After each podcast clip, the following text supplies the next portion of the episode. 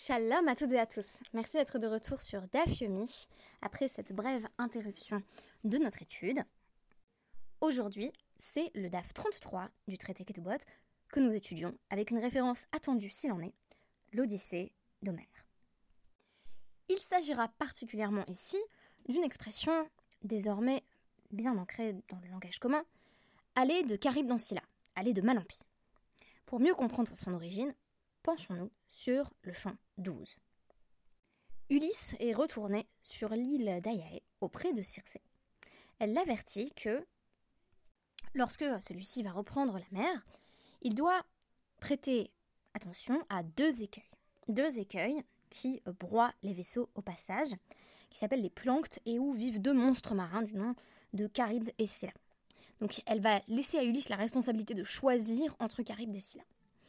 A priori, euh, c'est Charybde qui a l'air encore plus effrayant. C'est vraiment la terreur des marins. Euh, donc Charybde avale trois fois par jour, c'est une sorte de, tourbillon marin qui avale d'immenses quantités d'eau, ainsi que euh, les navires et les équipages, puis le tourbillon rejette toute l'eau. Mais évidemment, les marins ont depuis longtemps été engloutis. Son apparence exacte, n'est pas connu, mais Charybde est souvent représenté sous la forme d'un tourbillon dévastateur qui avale tout sur son passage.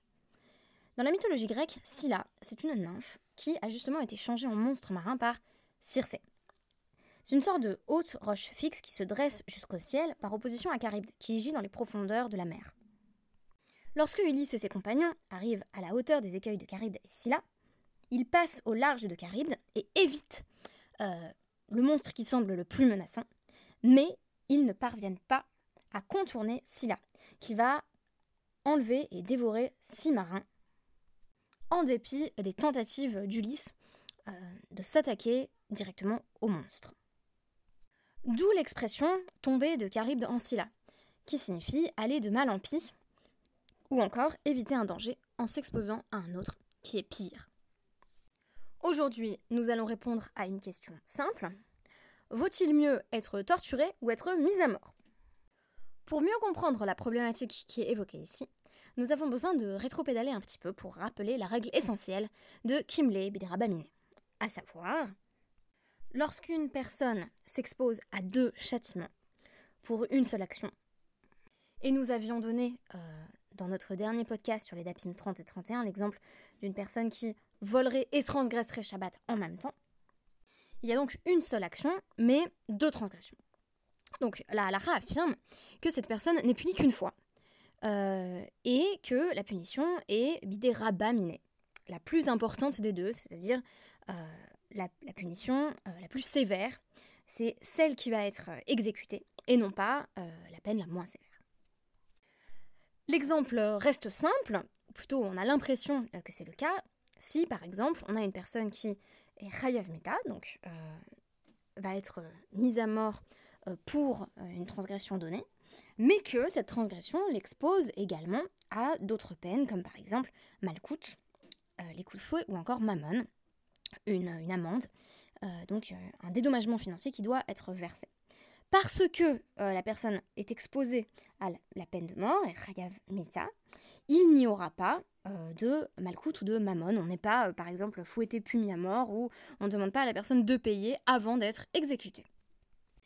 Alexis Rothgold, dans euh, son podcast consacré au DAF 32, nous a permis d'envisager la question euh, d'une personne qui ne serait pas du tout passible de la peine de mort, mais aurait donc deux peines différentes, devrait euh, recevoir donc des coups de fouet, mal coûte, mais aussi, une, peine financière, donc mammon. C'est-à-dire que cette personne est condamnée à, euh, à, payer une amende.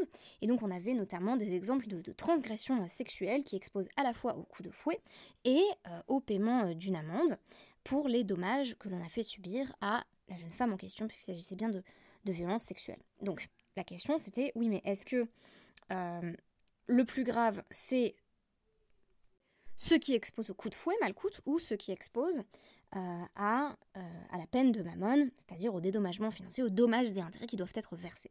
Il y avait euh, sur ce point des accords entre Oula et Rabbi Yochanan. Selon Oula, on va systématiquement, quand il y a double peine, c'est-à-dire quand la, personne est à la fois passible de coup de fouet et de payer une amende, on va toujours faire payer l'amende. Tandis que pour Rabbi Yochanan, pourvu que, très important, la personne a été avertie, pourvu euh, qu'il y ait eu hatra'a, alors la personne s'expose à la peine euh, de malcoute et non pas à la peine financière. Donc en réalité, on peut dire qu'il y a complémentarité des avis de, de Oula et de Rabbi Yochanan. Et d'ailleurs, il y a un point d'accord entre les deux, puisque selon Rabbi Yochanan, il y a bien des cas euh, donc des cas dans la Torah, où la personne va systématiquement devoir euh, payer, donc tachlomin, une compensation financière, au lieu de recevoir malkout. Alors, dans quel cas, pardon, est-ce qu'il faut systématiquement euh, payer? Eh bien, dans le cas de, de Rovel Bachavero, donc une personne qui a blessé quelqu'un d'autre.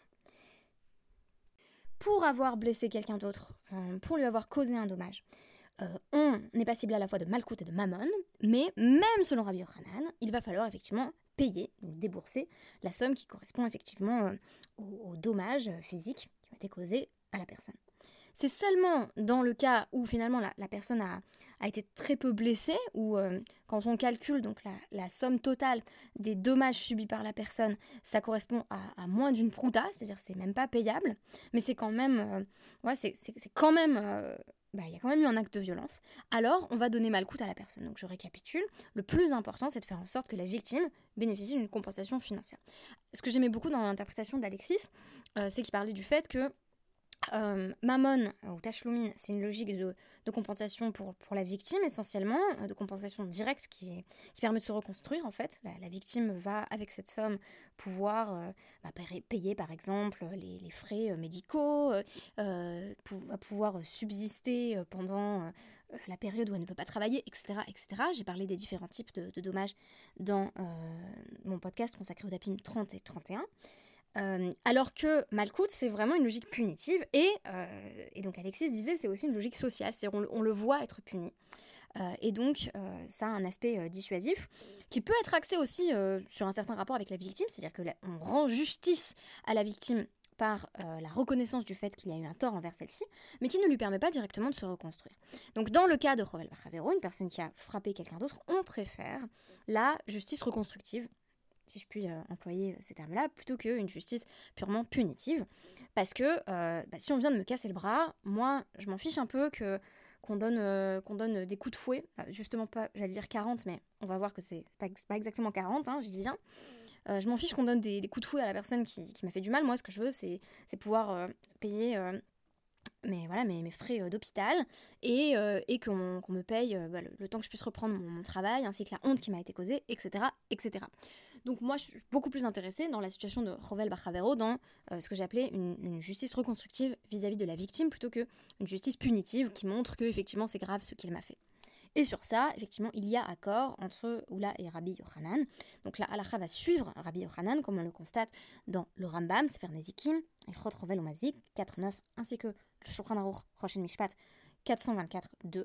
Mais, euh, mais on concède effectivement que le plus important, c'est euh, le mammon, et donc c'est le fait de payer les dommages et intérêts. Alors maintenant, euh, qu'est-ce qui se passe si on a apparemment euh, le déséquilibre entre Mita et Malkout? Donc on, pourrait être passible de deux choses, la peine de mort ou la peine de coup de fouet. Jusqu'ici, quand on disait Kimle Baminé, on avait présupposé que ben, Mita c'est pire. C'est-à-dire que quand on est mort, c'est définitif. Faudrait aussi se poser la question qu'est-ce que ça veut dire voilà, être, être, être mise à mort, est-ce qu'il n'y aurait pas justement, comme le présuppose la tradition, une forme de, de qui serait euh, hâtée ou, qui serait facilitée peut-être euh, par la peine de mort euh, Et donc de l'autre côté, on aurait Malkout. Alors, ce qui est intéressant, c'est que on, se disait, en fait, dans Malkout, on reste au moins en vie. Après, on peut voilà, reprendre, reprendre sa vie telle qu'elle était avant. Ce qui est intéressant, c'est que Rav ici va nous poser, va, va, nous, va nous poser la question en, disant en fait c'est pas si sûr que ça. Et si je vous formule la question comme ça, euh, vous allez directement comprendre à quel point c'est une bonne objection de la part de, de Ravashi qui ramène à un enseignement de Rav. Euh, tout simplement. Et voilà, est-ce que vous préférez être mis à mort ou être torturé? Je pense que la plupart des gens répondront je préfère être mis à mort que être torturé même si on sait qu'on va euh, survivre. Peut-être il y a des gens qui tiennent à la vie énormément et qui préféraient, la torture. Moi-même, je, je, ne saurais pas quoi répondre. C'est une question difficile en tout cas. Mais, mais ici, on va nous rappeler que la, peine de Malkout, elle, est extrêmement dure en fait. Donc on nous dit Matkifla. Ravashi, en fait, il objecte à cette, à cette hiérarchisation qui, qui montre que, que Mita, c'est plus grave. Donc ce serait des rabaminés, ce serait la, peine la plus importante. Mimai, euh, des. Euh, donc, davar davar. Alors, ça, c'est sur un autre sujet, donc je ne m'attarderai pas là-dessus. Ça veut dire, est-ce qu'on est bien sûr que quand on a averti une personne euh, au sujet d'une transgression grave, ça compte pour l'avertir au sujet d'une transgression moins grave? C'est-à-dire, par exemple, je dis à quelqu'un, fais attention, il ne faut pas tuer, parce que c'est passible de la peine de mort, voilà, ne va pas tuer cette personne. Et, euh, et la personne, elle me dit ok, et, et, elle va voir donc la personne qu'elle avait prévu de tuer, et au lieu de, au lieu de tuer cette personne, euh, eh bien, euh, elle, elle, elle, lui comment dire, elle, elle, lui inflige une grande violence. Donc, est-ce qu'on peut dire que le fait que j'ai averti pour quelque chose de ramour valait aussi pour quelque chose de calme? C'est-à-dire que je, je t'ai rappelé qu'il fallait pas tuer la personne, et donc ça marche aussi pour ne pas lui faire de mal, ou est-ce que en réalité, ce n'est pas le cas, et Dilma l'aurait. Ce qui m'intéresse le plus, c'est euh, même si on dit qu'une fois qu'on a averti euh, une personne au sujet d'une transgression grave, si la personne commet une transgression moins grave, on considère qu'elle était avertie quand même. Mima et Demita Hamura, est-on vraiment sûr que c'est la peine de mort qui est la peine la plus grave? Dilma, Malkout Hamour. Peut-être est-ce la peine de coup de fouet qui, qui est euh, la, plus, euh, la, plus grave, la plus difficile à supporter? Déamar, enseignement de Rav, et c'est le cœur de notre propos. Euh, donc, il m'allait. Nagdou, les Hanania, Michael V. Azaria, Placho, les Salma. Alors, on, évoque le, livre de Daniel, donc au troisième chapitre, où Hanania, Michael et Azaria reçoivent l'injonction euh, de euh, d'adorer une euh, ce qui semble être une idole de Nebuchadnezzar et ils disent absolument pas et ils préfèrent mourir donc ils sont jetés dans la fournaise et on sait qu'ils ne meurent pas, ils sont protégés. Mais, nous dit-on, Rav dit, en fait c'est très intéressant, mais si on leur avait dit on va vous torturer, on va vous, vous, fouetter jusqu'à ce que vous adoriez l'idole, euh, Salma, ils, auraient en fait adoré cette euh, Salma et cette, cette image. C'est intéressant d'ailleurs, c'est pas, pas forcément littéralement une idole. Euh, et donc, réponse euh, Amarle Rav Sama, Bere des Ravasi, les Ravashi. Réponse donc de, de Sama. Euh, ve Amrila, Rav Sama, euh, Bere des Ravashi, les Ravashi. Voilà, on sait en tout cas que c'est Rav Sama qui a dit cela. Il y en a d'autres qui disent que c'est euh, Rav Sama, le fils de Ravashi, qui a dit à son père. ve lo shanelach ben haka'a sheyeshla kitzva, les haka'a chez la kitzva. Non, il y a une différence entre euh, les coups de fouet, euh, les coups de fouet qui ont une limite, c'est-à-dire les apparemment 40 coups de fouet de la Torah, et des, coups de fouet qui n'auront pas de limite, c'est-à-dire une véritable forme de torture. Ça veut dire quoi? Ça veut dire que c'est pas exactement la même chose de dire euh, euh, on va te fouetter jusqu'à ce que tu adores l'idole, auquel cas c'est une sorte de voilà, torture infinie, sans perspective de, fin. Auquel cas, euh, même des gens qui seraient prêts à mourir céderaient peut-être. C'est ça l'idée, il y a peut-être plus de gens prêts à mourir pour leurs idéaux que de gens prêts à être torturés pour leurs idéaux. Je pense qu'il y, a beaucoup de vrai dans cette remarque. Euh, mais ce qui est intéressant, c'est que Rav Sama vient nous rappeler que Malkout, la peine de la Torah, c'est pas de la torture. Alors, pourquoi c'est pas de la torture? Parce qu'en réalité, il n'y a pas 40 coups. Je vous rappelle que dans la tradition rabbinique, on parle en réalité de Arbaim Chaser Achat. En fait, ça fait 39. Littéralement, 40 manque 1. Moins 1. Exactement comme les 39 melachot de Shabbat, ce n'est sans doute pas un hasard. Donc, si on lit littéralement Devarim 25.3, on apprend que, euh, on, peut être passible, euh, quand on commet euh, certaines offenses, passible de 40 coups de fouet. Mais l'exégèse rabbinique nous a adroitement réduit ce nombre à 39 maximum, Masachet Makot 3.10. Mais en réalité, continuons et lisons Masachet Makot 3.11. Chaque personne euh, était au préalable examinée par un médecin qui déterminait le nombre exact de coups de fouet que cette personne pouvait, euh, euh, recevoir sans avoir de, dégâts, de dommages irréversibles et bien entendu sans risque de mourir. Et donc, il se prouvait parfaitement que si une personne était de constitution plutôt fragile, on allait lui administrer bien moins de 39 coups de fouet. En réalité, euh, il y avait euh, une, réévaluation. Donc, première évaluation, par exemple, on dit cette personne, elle peut supporter 15 coups de fouet et après, sinon, ce sera très grave pour sa santé. Euh, et donc, la personne, elle soutient les 15 coups de fouet, en fait, elle est encore en pleine forme. On n'allait pas augmenter le nombre de coups de fouet pour faire souffrir la personne, pour tester les limites. Donc, c'était pas une logique de torture, mais vraiment une logique de punition pure et simple.